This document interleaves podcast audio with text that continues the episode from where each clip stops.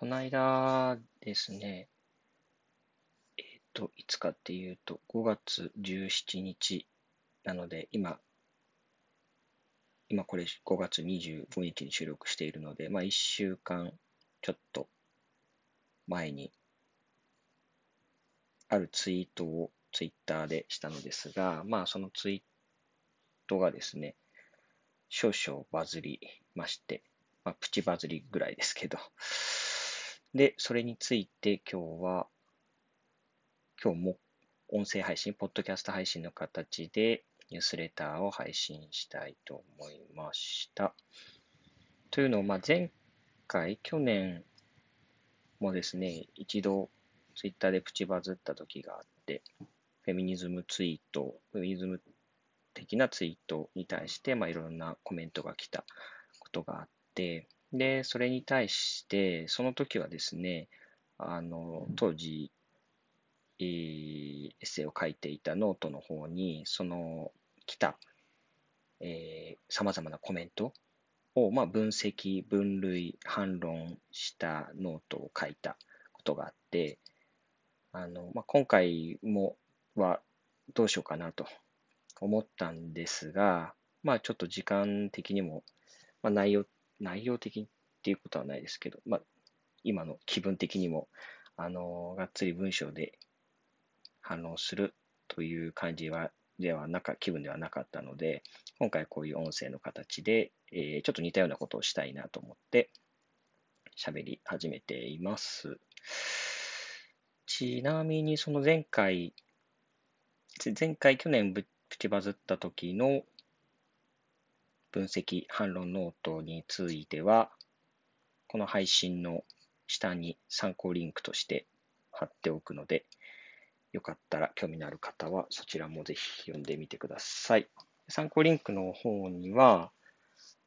その今回の方ですね、今回、えー、プチバズったツイツイートも、元ツイートですね、も貼っておくので、あのー、読んでみてくださいと。いうことです。はい。で、じゃあちょっと本題に入っていきますけど、先週僕が上げたツイートがですね、えー、読みますね。以下のような形です。えー、最初、えー、鍵かカッコで発言という形ですけど、〇〇さんは優秀だから子供を作ってその DNA を残した方がいいよと平気で口にする人がいて、たびあと平気で口にする人がたびたびいて恐ろしく感じている。褒めてるつもりかもしれないけど、これは優勢思想であって、これまで人類がこの考え方でどれだけの悲劇と犠牲者を生んできたかを忘れてはいけない。歴史から学ぶ必要性を感じる。で続えー、連続ツイートとして、えー、優勢思想は優れたもの、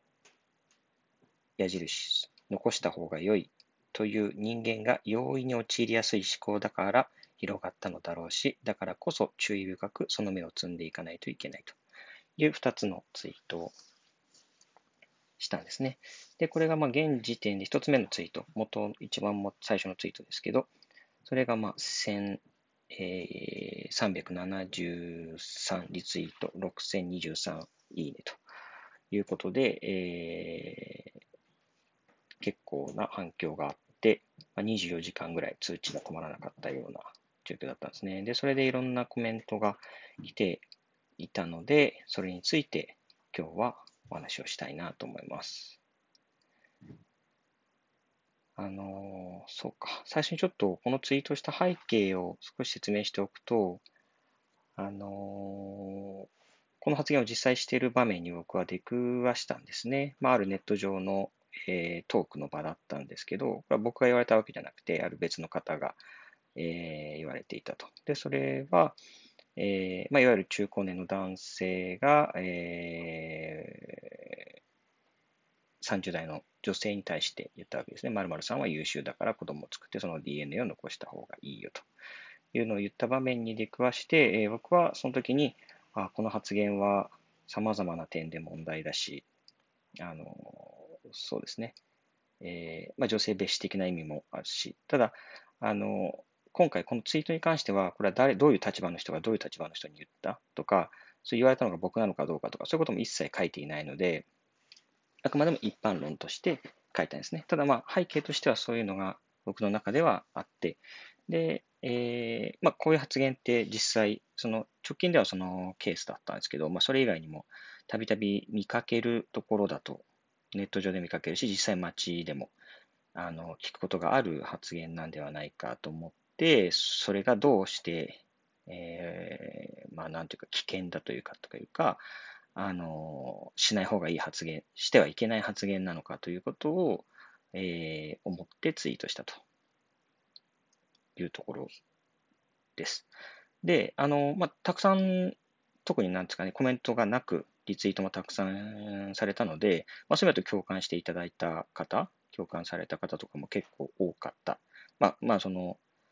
えー、もちろん、えー、リツイートは共感だけを意味するわけではないので、あの、何のコメントもせずリツイートした方が共感していたというふうに判断することはできないですけど、まあ、あの特になんあのそれを誰かに見せようとするということは、ある意味共感の可能性が高いと考えるのであれば、まあ、多くは、えー、共感というか、えー、そうだなと思った方が多かったんじゃないかなとも思うんですが、あのそれはちょっとわからないところではありますね。で、実際コメントしてくださったもの、それはまあ、えコメントと、えっと、リプライとかコメント、引用リツイートとか、もしくはそのリツイートされた直後にあのコメントされているとかですね、そういうのを見て反応っていうのを少し僕の方で見ていたんですけど、あのー、まず、あれですね、あの、共感していた方っていう意味で言えば、あの確かに自分もこういうことを言ってしまうときあるな、みたいのはありました。で、反省した、反省したって言っているような方もいらっしゃって、まあ、例えば芸能人同士のカップルとかが、まあ、あのー、結婚したみたいな報道があったときに、え、この二人だったら子供を、あの、作ったら、作ってくれたら、すごいいい、例えば俳優が生まれるだろうなとか、あとはスペーススポーツ選手だったら、このスポーツ選手同士の優秀な遺伝子を持って生まれてくる子供をぜひ作ってもらって、そうすればすごい選手が生まれるだろうなとか、そういうようなことを発言することが、したことがあって、なんかそういうことに関して、あの、確かになと、それってついつい言ってしまうけど、あの、良くない発言だったなっていうようなコメントをしたかしている方は、えー、複数名いて、あの、そうだなと。確かにそういう場面で芸能人だとかスポーツ選手だとかそういうような場面でこういう発言されることって結構あって、それってやはり、あの僕が今回してきたような、まあ、優勢思想的な考え方がある。まあ、優秀な人は子供を作った方が人類にとっていいんだっていうような、で、その遺伝子を残していった方がいいんだっていったような発想がやっぱ裏にあるので、そういう意味で、あのそういうふうに考え、まあ、思って思ったというのは、僕としては、まあ、なんていう、なんですかね、嬉しいって言うと変ですけど、まあ、このツイートをした意味があったかなというふうに思ったところではあります。ので、まあ、それは嬉しい反応だったというか、あの、僕が思ってることが通じたなというようなところです。で、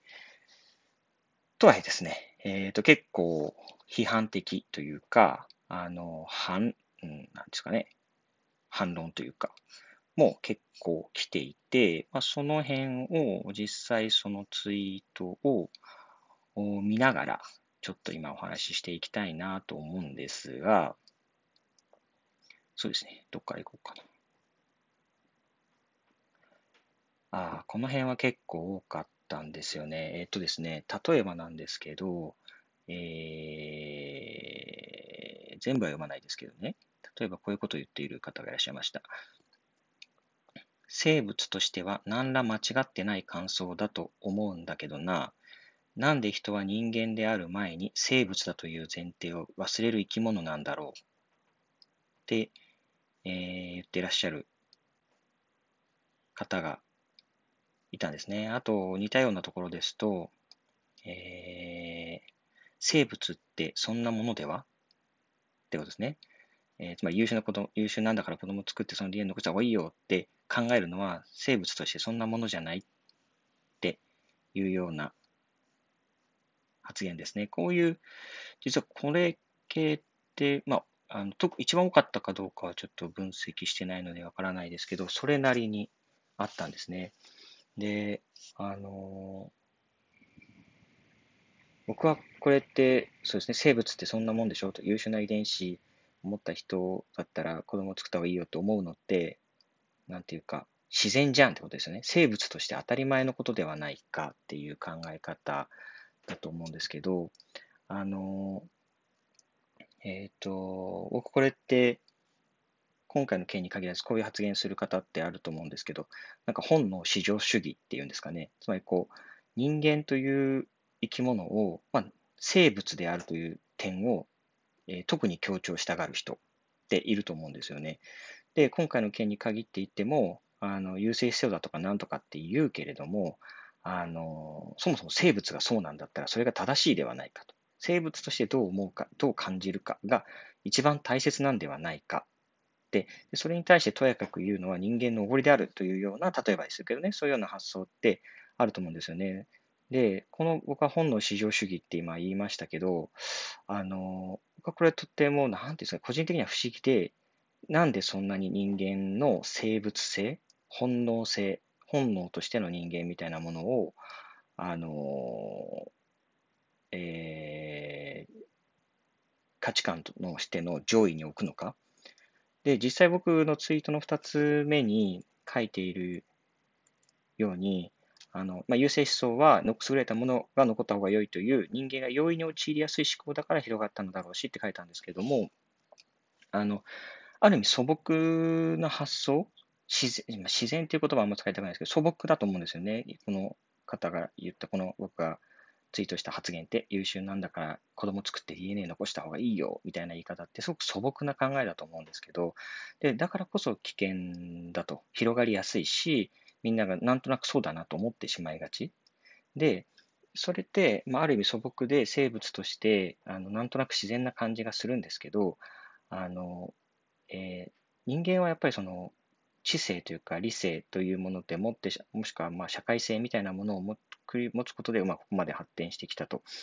言えるわけですよね。で、もちろん人間が生、えーと自然の一部であるというか、あの、他の動物と変わらない面がある。だから、その食べて、寝て、えー、みたいな、その、まあ、本能ですよね。そういうものがあって暮らしている。これはもちろんその通りなんですけど、あの、その、それによって行われてきたことによって、人々はそれを悲劇だと今捉えたわけです。捉えているわけですね、現代人は。で過去にこの優勢思想って、あちょっと一旦優勢思想とは何かっていうのを、あのまあ、もちろんご存知の方もいると思うんですけど、話を進める前に一旦ここで、えー、軽く触れておきますけど、まあ、優勢思想って優勢学、まあ、っていう学問、優勢学的な思想って言い換えられると思うんですけど、まあ、例えば優勢学の定義、一部の広辞苑とかで引くと、えー、読みますね。人類の遺伝的素質を改善することを目的とし、悪質の遺伝的形質を淘汰し、有料なものを保存することを研究する学問であると。そうなので、まあ、遺伝的、遺伝子、遺伝学的にっていうんですかね。まあ、その人類の遺伝子、遺伝というもの、遺伝子、まあ、今で言えば遺伝子ですけども、当時で言えば遺伝かもしれないですけどね、昔のであれば。で、その中で、まあ、改良していこうと。人間というものは、あの、の遺伝のな、遺伝子の中にはいろいろ良い面も悪い面もあると。で、悪いものを減らし、良いものを増やし、そうすれば人類はより良い生命体になっていけるであろう。で、それをどうすればそういうふうになれるのかっていうのをまあ研究する学問が優生学であって、まあ、そういうものに基づく考え方ですね。えー、良い遺伝子を残し、悪い遺伝子はなくしていこう。まあ、有料なものだ、有料なものがなるべく多い人類を作り上げていこうというのが優生思想になるんですね。その、それをどうやってやな、それが、えー、学問、えーえー、どうやったらそういうふうに生物学的にそういう遺伝が行われるのかとか、そういうのを研究するのがま優勢学問の方だとするならば、そういうふうに実際にしていこうっていうのが、あしていこうという考え方が優勢思想の方になると思うんですけど、あるんですね。で、その、えー、ある意味自然な捉え方で、この優勢学及び優勢思想というのは、ある人類の文明におけるある一時、えー、世界中に広まったわけですね。で、日本でも優勢を、その思想に基づいて優勢保護法というものが生まれ、えー、例えば障害のある人などは、えー、その障害が遺伝するかもしれないのであるから、それを、えー、障害を持った人類が増えないように、えーえー、その生殖機能をなくすような手術をすることを法律的に合法化していた時期があるわけですね。で、それが、あの、今、それが、えー、憲法違反だったとして様々な裁判が行われて、えー、政府から、政府との党による救済措置などが行われていっているわけなんですけれども、少なくともこの日本においても、えー、そう遠くない過去にですね、えー、平成までこの優生保護法というのはあったので、まあ、ある意味つい最近までこういう考え方で多くの人が強制的に、えー、生殖機能を奪われたりしていたわけですね。あので、ある意味その法律まで生むぐらい。で、これは日本だけじゃないんですね。世界中でこういう法律があったし、で最も悲劇的だったって、まあ、最もっていうのも変かもしれないですけど、まあ、象徴的な例がナチスによる、あの、虐殺だったりしたわけですよね。なので、あの、そういうふうに悲劇を我々は知っているわけですよね。そういうある意味当時だったら自然と思ったこと、それはそうでしょって思ったこと。だけど、それがどんな悲劇を生んできたか。それによって多くの悲しみが生まれ、犠牲者が生まれ、えー、死者が出ていた。っていう、そういう反省に立って、我々はある意味そういう素朴な考え、あえて言いますけど、素朴な考えから脱却した文明を築いたわけですよね。で、まあ脱却できてないとも言えるのかもしれないですけど、脱却していこうというふうに動いてきたわけですよね。で、それをふ、そういう時代において、そこまで人類が到達した、そういうものは良くないんだ。そうあの人類が良くなることによって誰か死ぬ人がいてはいけないんだっていう倫理を勝ち得て、あの用いるように人類文明はここまで来たわけですよね。で、その文明に生きている我々現代人が、あの、その優生学的な思想、優秀だから優秀な人の方が子供を作った方がより良いのだ、その方が人類にとって良いのだって考えるのが自然じゃない、素朴、あの、生命として普通じゃないっていうのはもう本当にその時代を逆戻りしてしまう発想ですよね。とても、あの、僕としては悲しいというか、で、そういう意味で、あの、歴史から学ぶ必要性を感じるっていうふうに、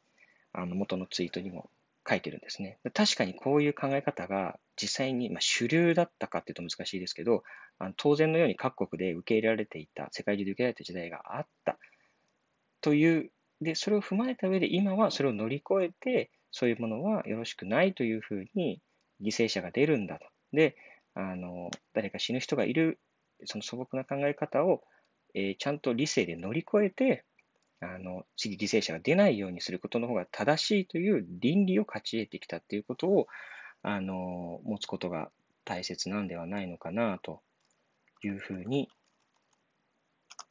思っています。なので、まあ、その生物ってそんなものではとか、人間って、あの、特、あの、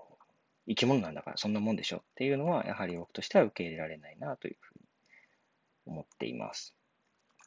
で、もう一個ですね、こっちはもうちょっとフィルのポイントとしては、あのな、なんて言うんだろう。より不思議だったっていう、としてはですね、だったんですけど、あの恋愛結婚とか、えー、自由恋愛みたいなものっていうのは、それそれはそもそも優勢思想じゃないかって言っている人が結構いたんですよね。えっ、ー、と、例えばですね、えー、恋愛結婚なんて優勢思想そのもの。優秀、かっこ頭脳や容姿等ってことですね。な人が、異性は、人は異性が得られるが逆は得られないというような人がいたりしたりだとか、えー、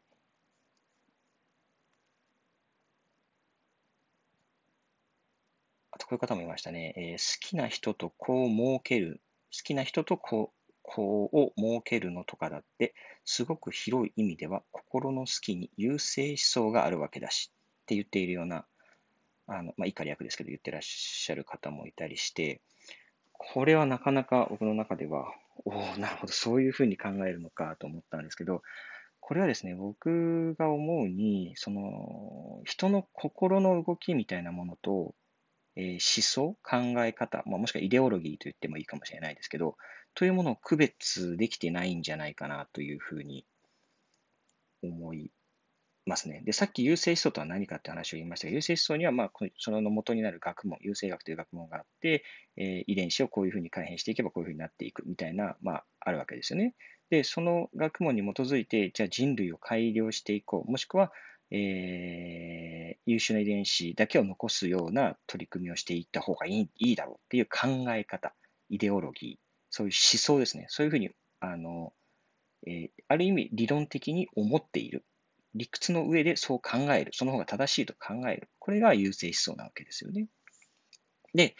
もともとの発言ですね。えー、〇〇さんは優秀だから子供を作ってその DNA を残した方がいいよ。で、ここにはロジックがあるんですね。〇〇さんは優秀だから、なのでとですね。優秀であるならば子供を作っって DNA を残した方が良い。で、この、えー、論理展開 A だから B。この、この部分には明らかに優勢思想的な考え方があるわけですよね。優秀なものの方が残った方がいいという考え方がそこにある。だから僕はこれを優勢思想的だと言ったわけですね。まあ、優勢思想だと言ったわけですよね。でも、その好きな人と子供を設ける、あの人を好きだと思う。あの人のことをかっこいいと思う。例えば、あの人と子供を作りたいと思う。もしくはあの人と一生暮らしていきたいと思う。で、そういう、もしくは、えー、キュンとするとかでもいいですけどね。で、そういう心の動きのは、あくまでも心の動きなのであって、思想ではないですよね。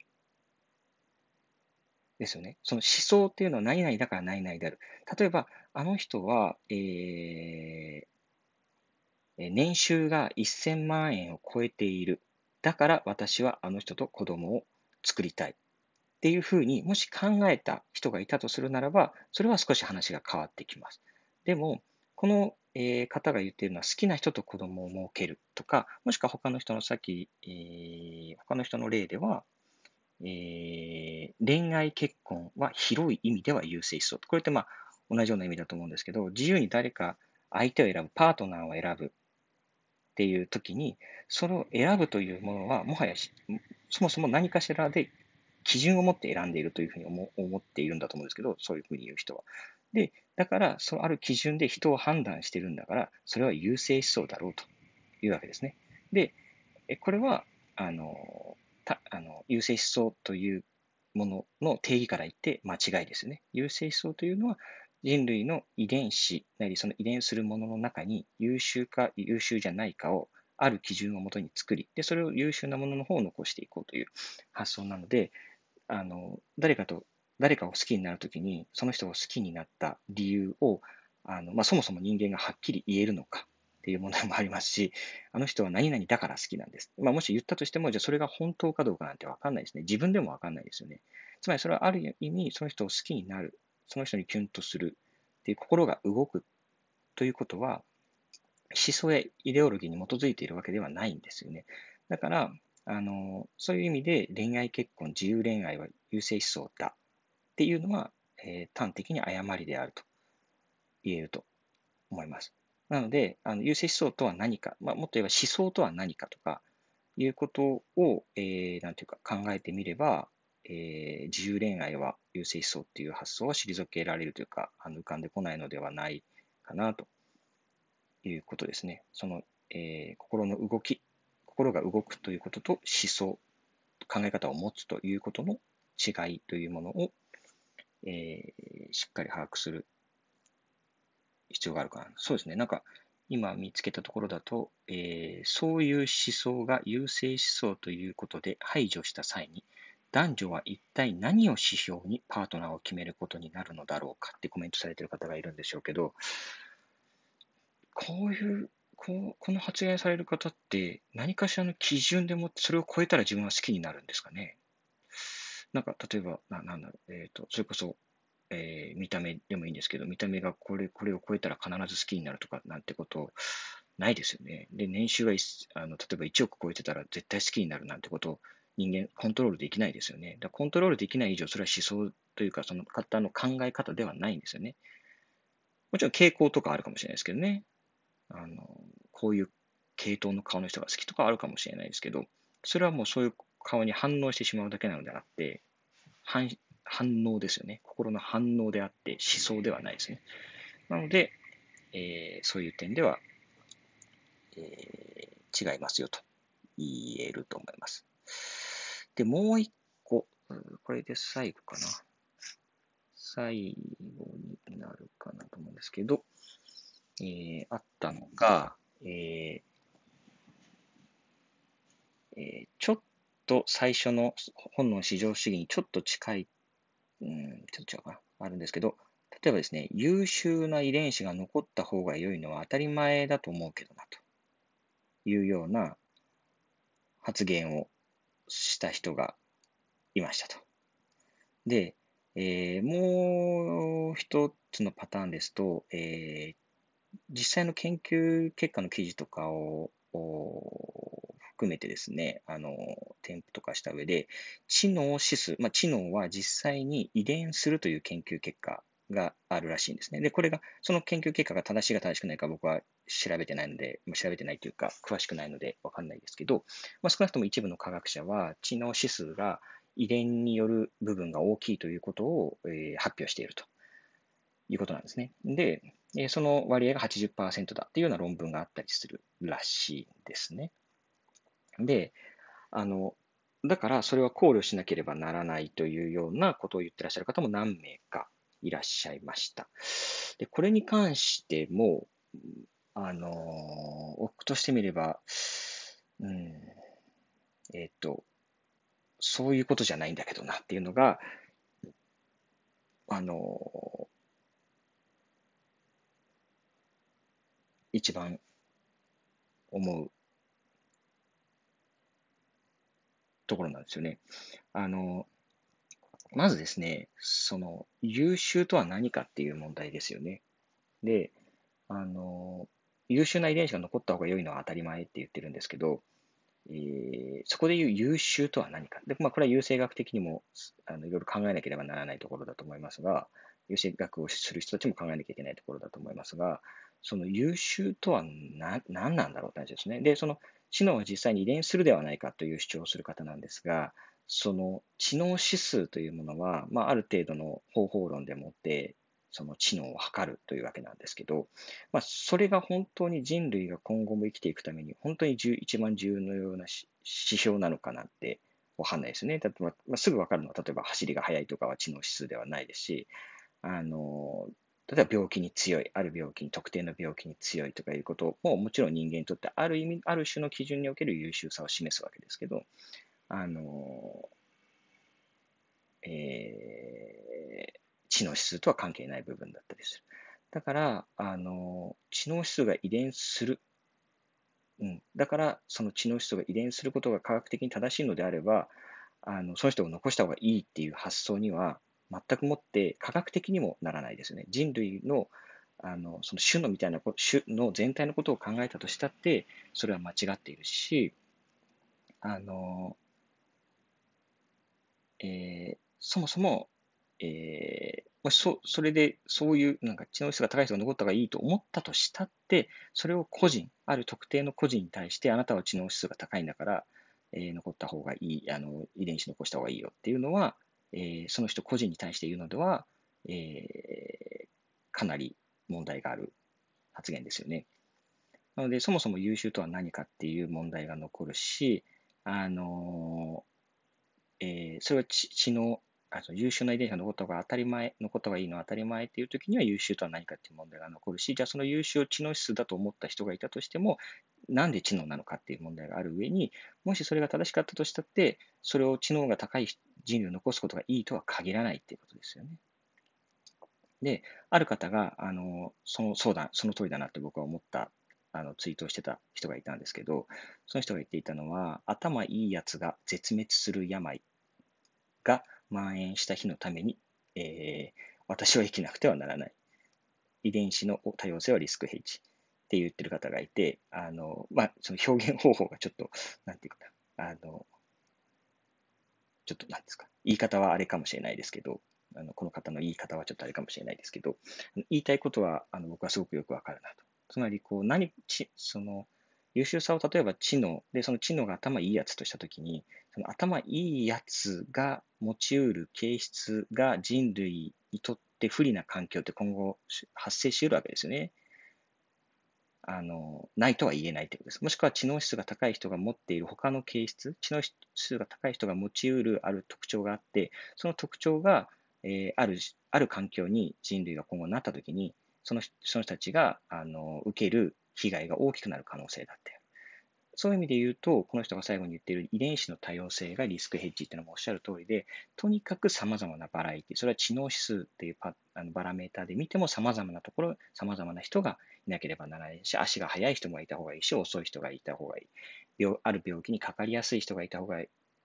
かかりやすい人もかかりにくい人もいた方がいい。とにかく様々な遺伝子というもののバラエティがあるということが、えー、人類全体にとっては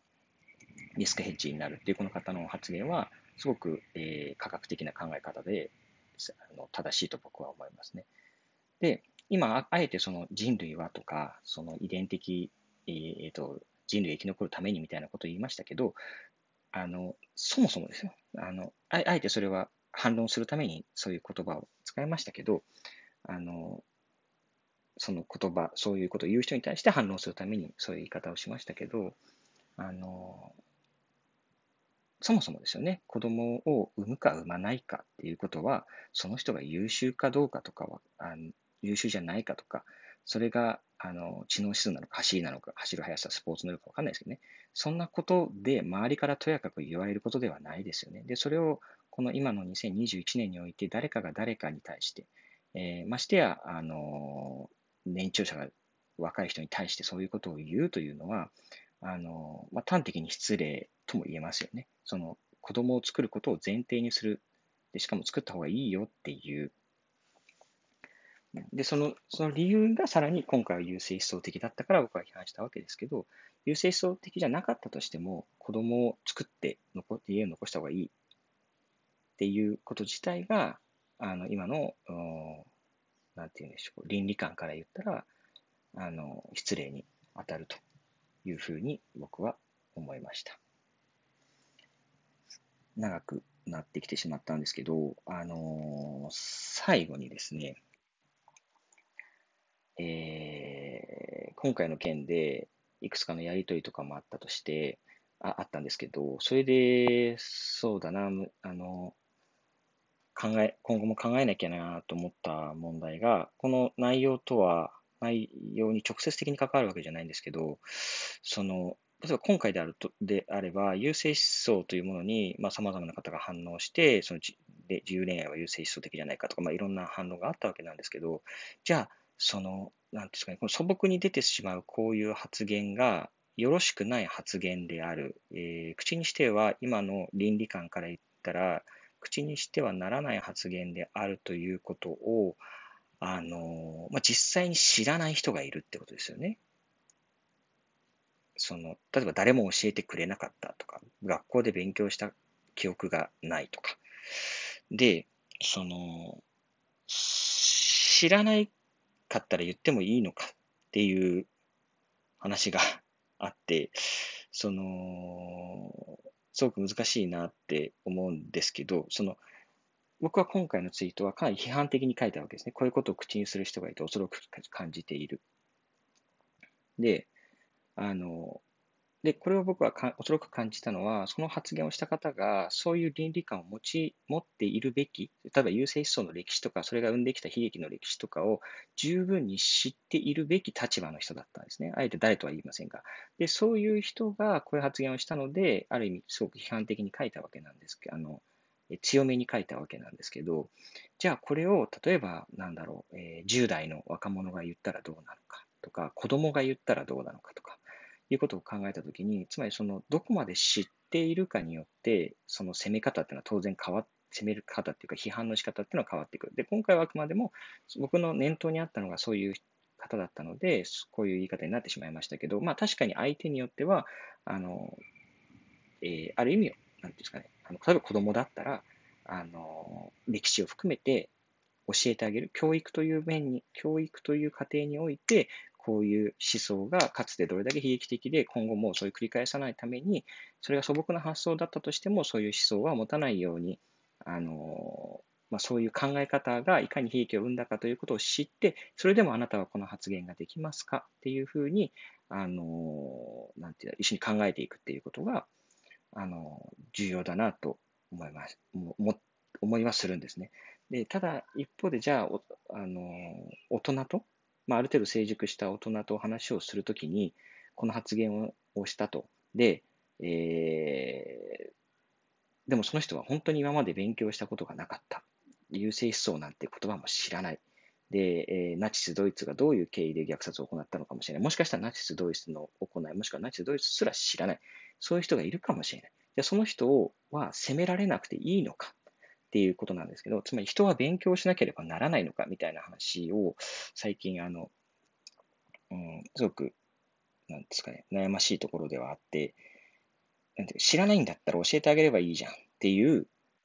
この一見正しそうなんですけれども、その、えー、知らないこと自体が責められる場面っていうのもやっぱりあってしかるべきだとも一方で思うんですよね。例えば、なんでしょうね、あの、様々な、えー、罪が今各国にいろんな法律あるわけですね。何々罪、何々罪って。例えば、そういう中には結構その、えー、国によってあるものは罪だけどあるものは罪じゃない。例えば、あの、大麻の使用とかで、ある国によっては、あの、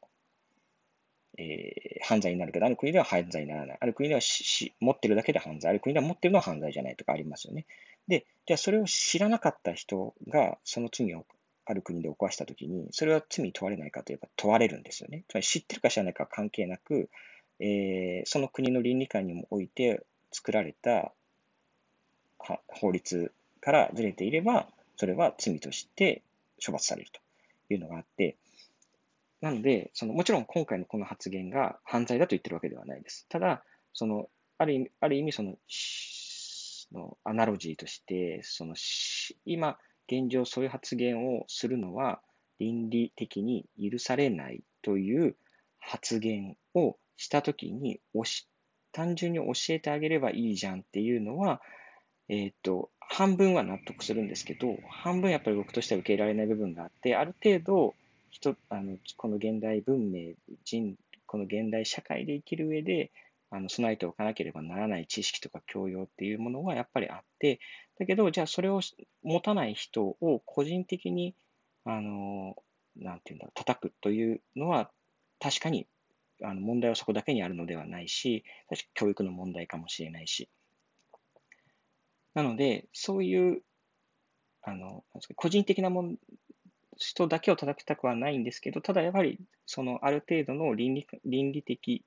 概念感、倫理観みたいなもの、倫理学というようなものを、ある程度みんなが共有できるような社会を作っていくことはとても大事だし、少なくともあのそれを知っていなければならない立場、僕は今回この発言をした人に聞いたようなそういう立場の人には、それをしっかりと認識して、むしろそれを、そういう倫理を広めるような人になる必要がある。それは例えば教師であったりとかメディアの人だったりするわけなんですけど、そういう人たちでもこういう軽々しくこういう発言をするという、えー、場面は避けていかなきゃいけないし、少しずつそういうのが広まっていってほしいなというふうに思っています。ちょっと最後の方特にうまく話せなくて 難しいですね。難しいんですけど、まあ、伝えたかったことが少しでも伝わったら嬉しいです。はい。聞いてくださってありがとうございました。ではまた次回。